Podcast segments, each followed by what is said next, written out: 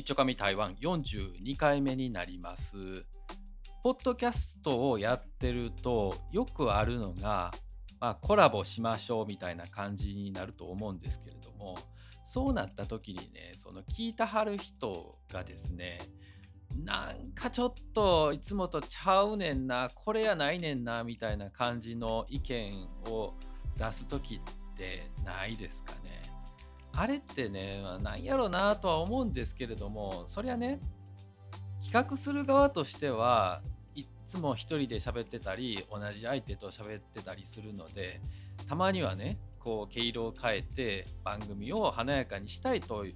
う気持ちがあるんですけれどもそれに反してですよやはり聞いてはる人っていうのはそのパーソナリティの、番組を聞きたいわけでコラボ相手はうん別に聞きたないというかちょっと邪魔かもしれんって思ってる場合もあると思うんですよね。で往々にしてですけれどもそのポッドキャストでコラボやると大体その尊敬してる相手だったりあずっとコラボしたいなって思ってた相手やったりするからまずねなんかこう褒め合いみたいになるんですよね。いやーすごいですよね。あの番組のなんとかの回すごかったです面白かったですよ。もうなんかもうあの話術とか素晴らしいですよね。みたいな感じのことを言うじゃないですか。それでいやそんなことないですよ。そちらこそもっと初めからも早くからずっと始められてとかなんかいろいろとそういうこと聞いたことないですか皆さん。こういうやり取りがね多分聞いている側にとってはちょっとむずがゆいというかそれじゃない感が出てしまうんかなっていうふうに思うんですけれどもね。自分もねせやからこうコラボしようかなと思うけれどもちょっと難しいなと思ってるんですよ。同じようになってしまって失敗したりはしないだろうか。失敗とは思ってないんですよ。あのやコラボやってる本人同士もですよもちろんその楽しいし面白いでこれは、うん、当たりやろなっていう思ってるんですけれども聞いてはる人にとってはね、うん、いまいちって思うかもしれない。もちろんね、そのコラボして正解な場合もあると思う。正解っていうか、うん、ヒットする場合もあると思うんですよ。例えばですけれども、その、なんとかって、まあ、ポッドキャストがあって、そこが紹介したなんとかさんのポッドキャストがあってっていうな結構その2つのポッドキャストの行き来が多いというかよく話題を出してとか、まあ、うちはネタとかいうのがあったりする場合はですね両方とも好きやからああこの好きなもの同士でコラボしてくれるの嬉しいみたいなことがうん、起きると思うんで、その場合は、うん、コラボなんぼでもすんのはいいんですけれども、でもそれ以外ってなると、やっぱりまた、うん、こうじゃないねんな感があると思うんですよ。で特に真面目系とね、その面白系はあんまり相性良くないでしょうね。もちろんね。もうやる前からそれはわかるかもしれないけれども、それにこう、よっぽど何かその話そうと思ってるテーマに合致しないと、そこはコラボって難しいんですよね。ゲストを呼ぶってなると、それはね、その人に合わせたテーマで話すっていうことができるからええのんですけれどもね。うん。まあ、あの、コラボはしたいなって、こう、盛り上がるのはええんですけれども、聞いてはる人とちゃんと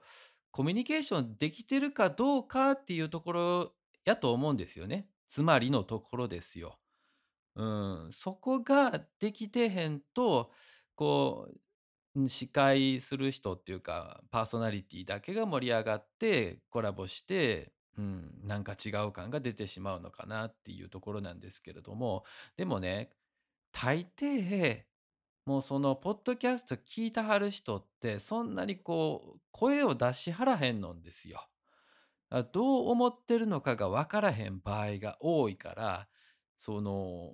まあこれやってもええかなと思いながらいろいろ試しにやってみて、えー試行錯誤するっていうパターンにはなると思うんですよね。で、みんながね、こことコラボして欲しいですとかっていう声が多いとか、そういう感じが分かればいいんですけれどもね。だからポッドキャスト付き合いって難しいですよ。うん、コラボせんにしてもですよ、その、誰かのね、ポッドキャストの話題を出すってなると、なんかこうね、ギスギス しちゃうというか、他のその紹介されんかったね、人たちが、うん、あんまり、気持ちよく思わへんっていうこともあるかもしれないので、ただね、そこまであの、いろいろとポッドキャストの、うん、付き合いっていうのを考える必要はないのかなと思うんですけれどもね。うん。自分で個人的にポッドキャストやってんねんから、好きにやらしてくれよっていうのが、あの、ポッドキャストやってる方の本音やと思うんですよ。あの、そこはプロでやってるわけやないし、なんかスポンサーもいるわけやないから、どこかにひいきしてとか、あ、リスナーの声、お客さんの声を第一にみたいなところはできへんのですよみたいなんは、そりゃ分かるんですけれども、でもね、ポッドキャストやってる側にとっては、やっぱり、うん、そうは言うもののですよ。自分の好き勝手やりたいとは言うものの、せやけどもやっぱり聞いてるリスナーの方の声を反映して、一人でも多く聞いてもらいたいっていうのが一番の本音やと思うんですよ。いやもうあのリスナーとかも一人とか二人でええんですよって言いながらもね、やっぱり10人、100人、1000人の方がいいわけなんですよ。で、それはね、まだそこの100人とか1000人とかっていうのが、これはね、アンカーとかで配信してる人とかは特になんですけども、その数字が出てくるんですよ。だいたいどのぐらい今聞いてますとか、どの回が一番人気ありましたみたいなランキングとかも見れるんですよね。で、そういう数字を目の前にした時に、あの、やっぱりね、ポッドキャスト、いや、10人でいいですわってならへんのんですよ、なかなか。そこもね、難しい。あの、そりゃね、もう一人でいいんですよとかって言うんやったらね、ポッドキャストやらないですよ、そもそもが。うん。あの、ツイッターとかでスペースもありますし、え、そういったところもね、あの、他の方とのポッドキャストの付き合いとかもできるんですし、で、はがき職人みたいな感じでね、他のポッドキャスト行って、あの、コラボするみたいな感じのこともできるわけですから。わざわざ自分がポッドキャストをやるってことは、他のポッドキャストと違う自分なりのポッドキャストをやりたい。そしてそれを一人でも多くの人に聞いてもらいたいと思うから、ポッドキャストをやってるわけで。だからね、そのためのね、うん、ポッドキャストのコラボでもあるんですけれども、正直、正直な話ですよ。自分もね、ポッドキャストやるっていう意味はね、うん、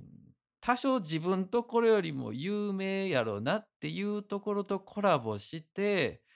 あやかりたいというか、あの、そこからね、あの、リスナーの方が流れてくるといいなとは思ってるんですよ。で、今もいくつかあの、コラボ企画を企画してるところはあるんですよ。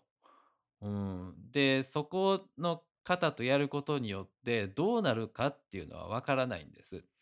で、それはね、今このポッドキャストで聞いてくださってるリスナーの層っていうのは、うん、詳しくはどんな感じの方々かっていうのは分からんのですけれども、今のこの時点ではね、結構内輪な感じにはなってるから、いろいろ実験的にやったかって、まあ好き勝手やってくれていいよみたいな感じの人は多いやろなというふうに信じてるんですけれども、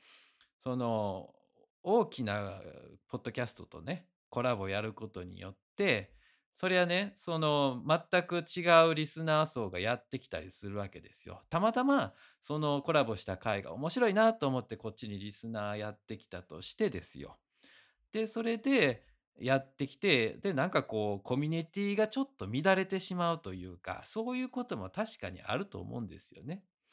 で、まあ、そこまでね、あの、影響アンチが出てくるぐらいの影響が出てくるほど、うん、なんやろ、影響力がある回やったらいいんですけれどもね。うん、まあ、そのアンチもやっぱり必要ではあると思うんですよ、ある程度人気が出るためのね。せやからうちのブログじゃないわ、えっと、ポッドキャストはね、ほんまにね、アンチはいないと思います。まあ、いたとしてもね、あの、抱き聞かなくなるっていう感じにはなると思う。アンチっていうほどではないですよね。その、嫌いは好きの裏返しというのもありますからね。うん。まあ、そんな感じで、その、ポッドキャストの付き合いっていうのは意外と難しいなというお話でした。以上です。